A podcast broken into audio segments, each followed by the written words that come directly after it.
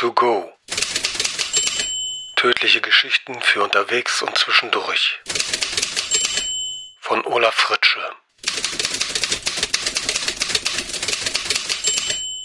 Welche Stunde schlägt?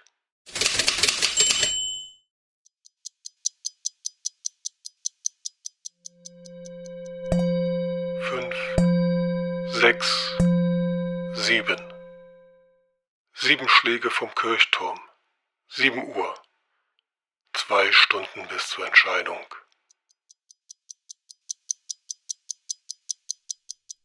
Er wachte wie immer um sieben auf. Aber sonst war heute alles anders.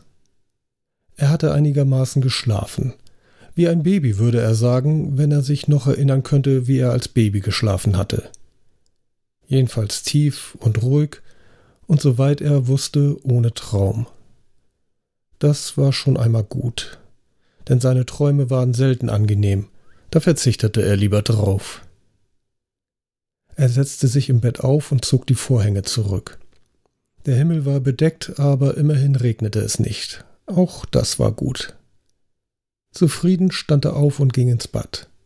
Als er nach der Zahnbürste griff, stellte er fest, dass seine Hand nicht zitterte wie sonst so oft. Kein bisschen. So sollte ein Tag anfangen, dachte er. Beim Frühstück überlegte er, ob er einen Brief schreiben sollte. Irgendetwas Erhabenes, Heroisches oder kurz und rätselhaft. Doch er verwarf den Gedanken wieder, ein Brief wäre etwas für die anderen. Das heute aber war sein Tag, seiner alleine. Da wollte er keine Zeit mit einem Brief vergeuden. Er wollte jeden Moment genießen, in jeder Einzelheit, alle Details. Heute würde sich die Welt nach ihm richten. Das war heute sein Leben. Er zog die Schacks an und streifte die Jacke über. Vor dem Spiegel fuhr er sich mit den Fingern durch die Haare, dann öffnete er die Schublade und nahm die Pistole heraus.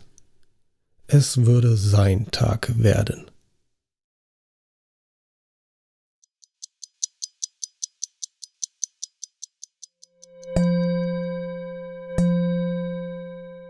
Zwei Schläge.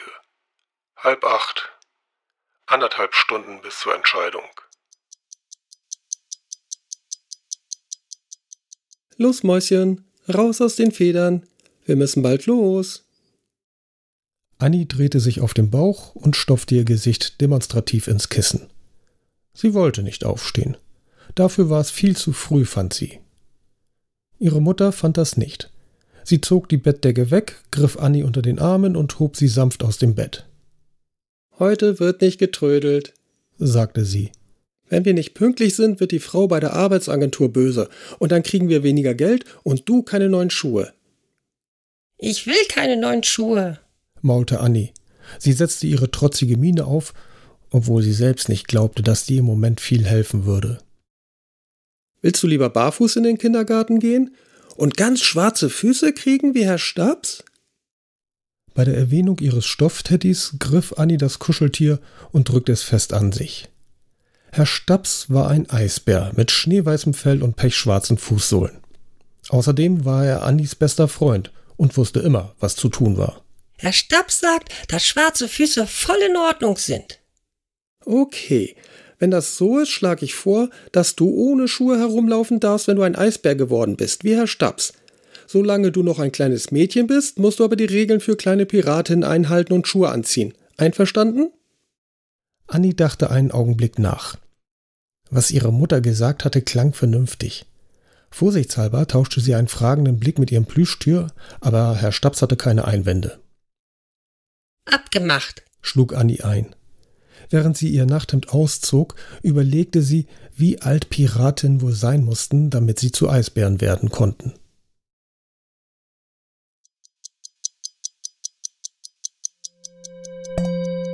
Sechs, sieben, acht. 8 Uhr. Eine Stunde bis zur Entscheidung. Er stand an der Straßenbahnhaltestelle. Die Pistole wog schwer in der Jacke. Heute sah das Viertel gar nicht so heruntergekommen aus wie sonst. Er erinnerte sich gut daran, wie er hierher gezogen war, als er gerade seinen Ausbildungsplatz verloren hatte.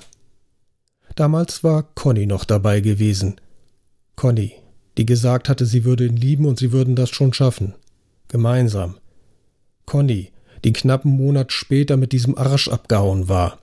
Dem Arsch, der angeblich kein Loser und Weichei war, der einen guten Job hatte und seine beschissene, getunte Karre fuhr. Was glaubte Conny wohl, wie viel Kohle für sie abfiel, wenn der Arsch alles in seinen Wagen steckte? Er spürte, wie der Zorn in ihm hochkochte. Diese Wut, die manchmal aufkam, wenn er daran dachte, wie ihn die Welt ständig verarschte. Heute wird er Conny zeigen, was in ihm steckte, wozu er fähig war. Conny, ihrem Arsch von Lover und der alten Schlampe von der Arbeitsagentur, die ihm vorwarf, er wolle gar nicht arbeiten, sei faul und unwillig. Unwillig, das hatte sie gesagt. Heute würde er zeigen, was für ein Wille in ihm steckte. Und dann wird sie es bereuen. Sie alle werden es bereuen. Aber dann wird es zu spät sein. Vom Kirchturm ertönen zwei Schläge. Halb neun. Eine halbe Stunde wartete er schon.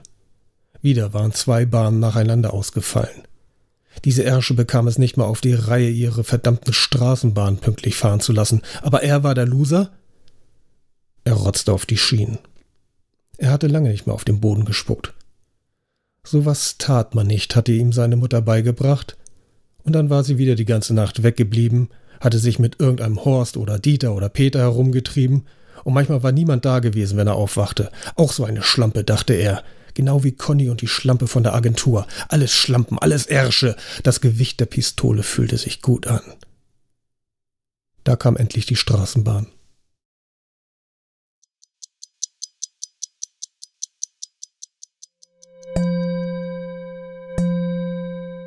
Halb neun.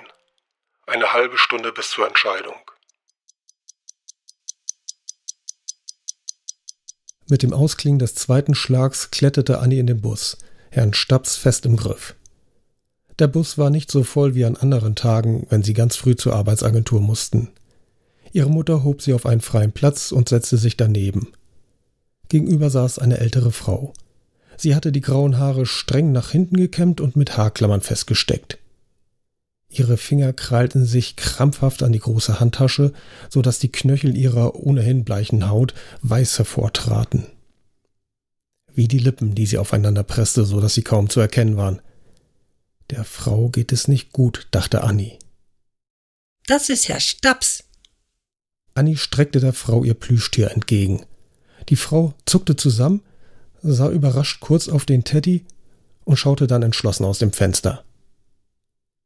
Annie machte das nichts.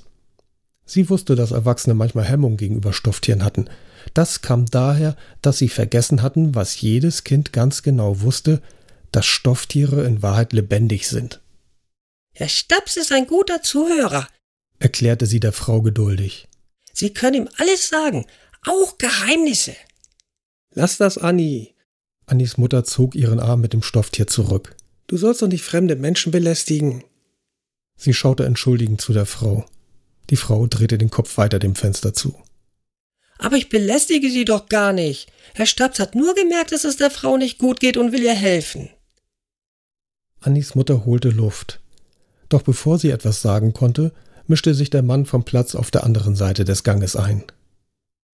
Dein Herr Stabs ist wohl ein sehr freundlicher Bär, fragte er. Seine Haut war dunkler als ihre und Mamas, stellte Annie fest und er hatte tiefschwarze Haare. Ja, Herr Stabs kann alle Probleme lösen, die es gibt. Annie war froh, dass es doch noch Erwachsene gab, die Bescheid wussten.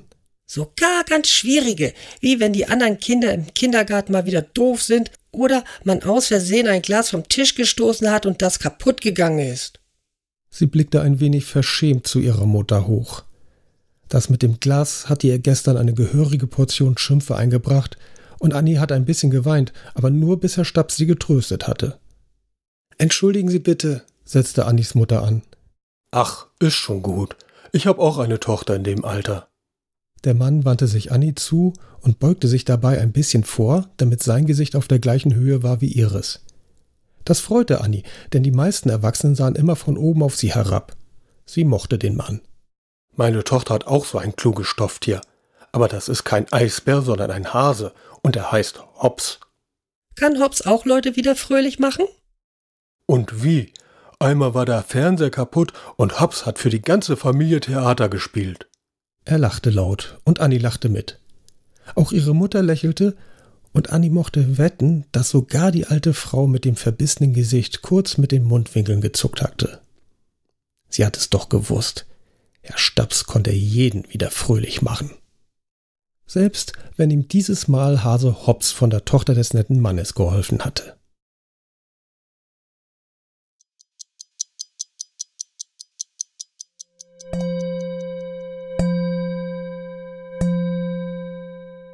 Drei Schläge. Viertel vor neun. Eine Viertelstunde bis zur Entscheidung. In der Straßenbahn war seine Wut abgeklungen. Er hatte sich wieder im Griff. Es war nicht gut, wenn er sich von seinem Zorn übermannen ließ. Heute nicht. Heute musste er einen klaren Kopf behalten. Zum wiederholten Male fuhr seine Hand außen über die Jackentasche. Durch den Stoff spürte er das harte, kalte Metall. Ich bin eine Waffe, dachte er. Eiskalt, knallhart und tödlich. Vor allem tödlich. Er grinste. Heute hatte er die Macht, die absolute Macht. Alle, die ihm irgendwann dumm gekommen waren, würden es bereuen heute. Er hatte alles bis ins kleinste Detail geplant. Zuerst war diese Schlampe von Sachbearbeiterin dran, die behandelte, als wäre er der letzte Dreck, ein stinkender Schnorrer, der um Almosen bettelte. Dieses Mal wird er sie betteln lassen. Und dann, wenn sie tot in ihrem eigenen Blut lag, wird er über die Flure marschieren und so viele Leute wie möglich abknallen. Auf den Gängen, in den Büros. Er wusste genau, welchen Weg er nehmen wollte. Erster Stock, dann zur Treppe, auf der die Leute schon in Panik ins Freie fliehen wollen, danach den zweiten Stock, all diejenigen, die sich versteckt haben. Ja, heute war sein Tag. Heute hatte er die Macht, die Macht über Leben und Tod.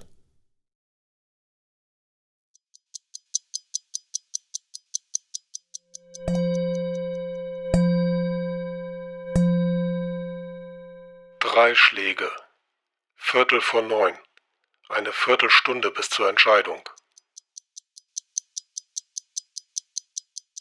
Annis Mutter nahm auf dem einzigen freien Stuhl im Wartebereich Platz und hob Annie auf ihren Schoß. Außer ihnen warteten fünf andere Menschen darauf, aufgerufen zu werden. Zwei Männer mit dunkler Haut, die ein bisschen so aussahen wie der nette Mann aus dem Bus, unterhielten sich leise. Eine Frau mit einem Kopftuch las ein Buch. Ein ziemlich junger Mann, von dem Annie gedacht hätte, dass er eigentlich in die Schule gehen müsste, tippte auf seinem Handy herum. Bestimmt unterhielt er sich so mit seinen Freunden, dachte Annie.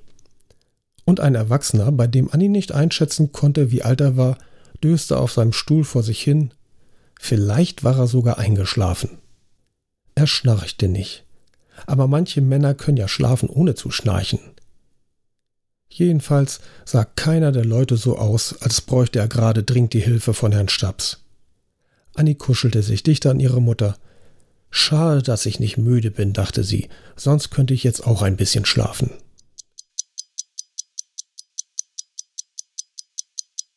Er stieg aus der Straßenbahn. Von der Haltestelle aus waren es nur ein paar Schritte zum Amt. Er spürte, wie sein Herz schneller schlug, doch er fühlte sich ganz ruhig. Er hatte die Kontrolle über sich und über alles andere.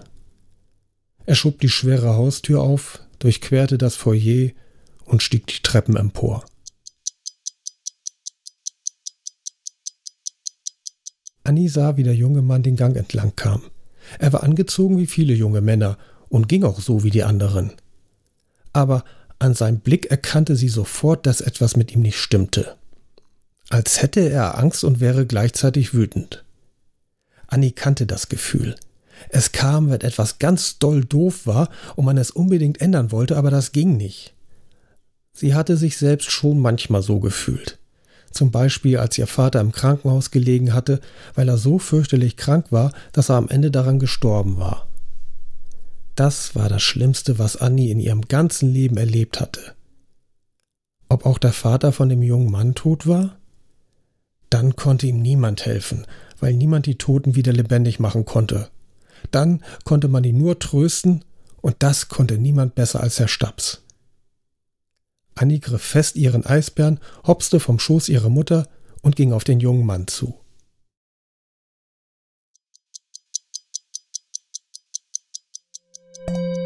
Sieben, acht, neun. Neun Schläge von der Kirchturmuhr.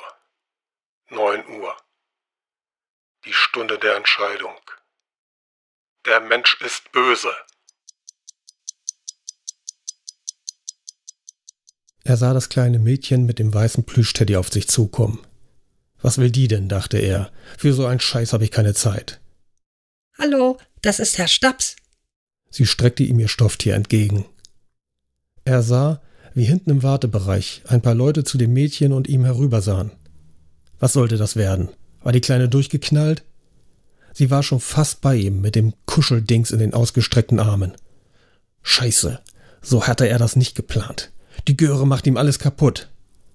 Dann mach ich sie eben zuerst kaputt, dachte er. Er zog die Pistole aus der Jackentasche hervor, richtete sie auf das Kind und drückte ab.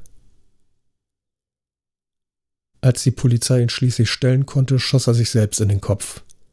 Bis dahin hatte er sieben Menschen getötet, darunter die kleine Annie, die immer noch ihr Plüschtier in den Händen hielt.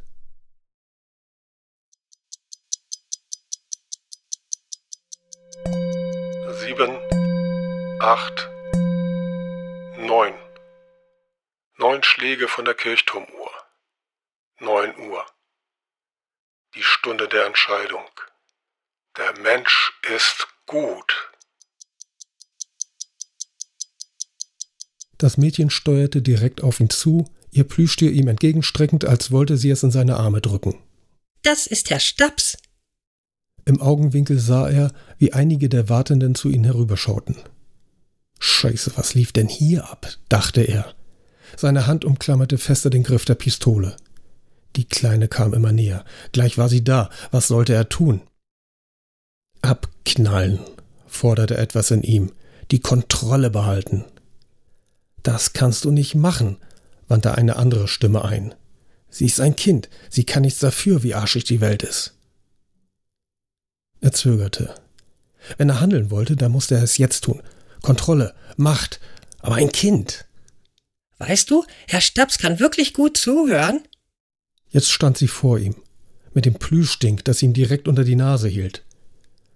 Bis auf den schlafenden Mann blickten alle Leute da hinten auf ihn, eine Frau lächelte verlegen, bestimmt die Mutter. Scheiße, was soll der tun? Scheiße, scheiße. Herr Stabs sagt, er wünscht dir einen richtig schönen Tag.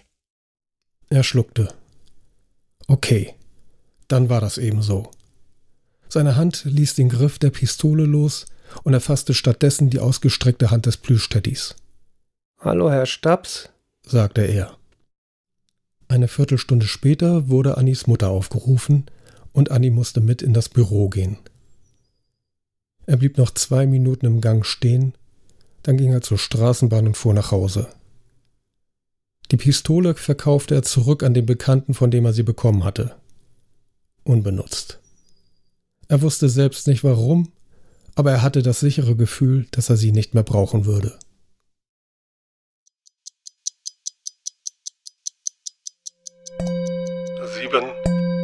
acht, neun. Neun Schläge von der Kirchturmuhr. Neun Uhr. Die Stunde der Entscheidung. Der Mensch ist nicht Herr seines Tuns. Das Mädchen hob ihren Teddy in die Höhe und streckte ihn ihm entgegen. Das ist Herr Staps. Einen Moment war er verwirrt. Mit sowas hatte er nicht gerechnet. Was sollte dieses Theater? Was wollte die Kleine von ihm? Die Leute sahen schon zu ihm herüber. Er legte den Finger an den Abzug der Pistole in seiner Jackentasche. Noch vier, noch drei Meter, dann stand sie genau vor ihm. Scheiße. Der Knall war lauter, als er es sich vorgestellt hatte. Ein Augenblick später flog die Tür von dem Büro auf, an der das Mädchen gerade vorbeiging, und ein Typ in einem Kapuzenpulli stürmte heraus. In der Hand hielt der Typ eine Pistole. Beim Rauslaufen stieß er mit dem Mädchen zusammen, so dass er beinahe das Gleichgewicht verlor. Fuck! rief der Typ aus, hob seine Pistole und richtete sie auf den Kopf der Kleinen, die vor Schreck erstarrte und sich nicht rührte. Im Hintergrund stieß die Frau einen Schrei aus. Dann spritzte Blut und der Typ sackte in sich zusammen. Das Kind stand immer noch da wie eine Salzsäule. Er ließ langsam seinen Arm sinken. Die Schulter tat ihm weh. Der Rückstoß war stärker gewesen, als er gedacht hätte, und es klirrte in seinen Ohren. Knallschaden. Scheiße, was war da gerade passiert? fragte er sich. Hatte er etwa den Typen abgeknallt, weil der auf das Mädchen schießen wollte? Warum wusste er dann nicht mehr, wie er seine Pistole gezogen hatte? Aber er hatte sie gezogen, denn er hielt sie ja noch in der Hand. Also musste er auch geschossen haben. Erst allmählich wurde ihm klar, dass er es gewesen war, der diesen Typen kalt gemacht hatte. Alles klar bei dir? fragte er das Mädchen. Seine Stimme zitterte leicht, aber das war wohl normal nach dem, was eben passiert war. Scheiße, nichts an dem, was passiert war, war normal. Ein Amokläufer knallt einen anderen ab. Wann hat es das denn schon gegeben? Und war er überhaupt ein Amokläufer? Scheiße. Egal. Hauptsache, die Kleine war in Ordnung. Er ging in die Knie. Alles klar bei dir? Die Frau war jetzt da. Sie nahm das Mädchen in die Arme, drückte sie fest an sich. Dann schaute sie ihm ins Gesicht. So hatte ihn noch nie jemand angesehen. Er wusste gar nicht, wie er den Ausdruck deuten sollte. Tränen, bebende Lippen, ein Mund, der sich bewegt, aber keine Worte findet. Dann verstand er, was es war. Dankbarkeit. Sie war ihm dankbar, dass er ihrer Tochter das Leben gerettet hatte. Er. Ausgerechnet er. Ausgerechnet heute. Ey Mann, das glaubt ja kein Schwein, dachte er. Als die Polizei eintraf, war der junge Mann, den die Zeugen übereinstimmt als Helden bezeichneten, verschwunden. Der Amokläufer war tot, ebenso wie die Angestellte, die er in ihrem Büro erschossen hatte. Trotz intensiver Suche konnte nie ermittelt werden, wer durch sein beherztes Eingreifen Schlimmeres verhindert hatte. Es war sein Tag gewesen.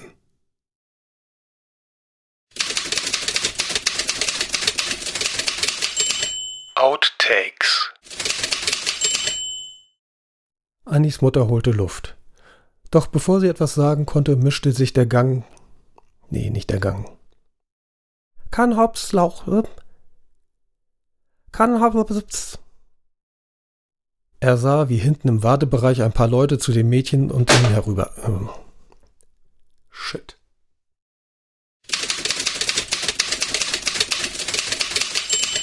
Das war Mord to Go von Olaf Fritsche.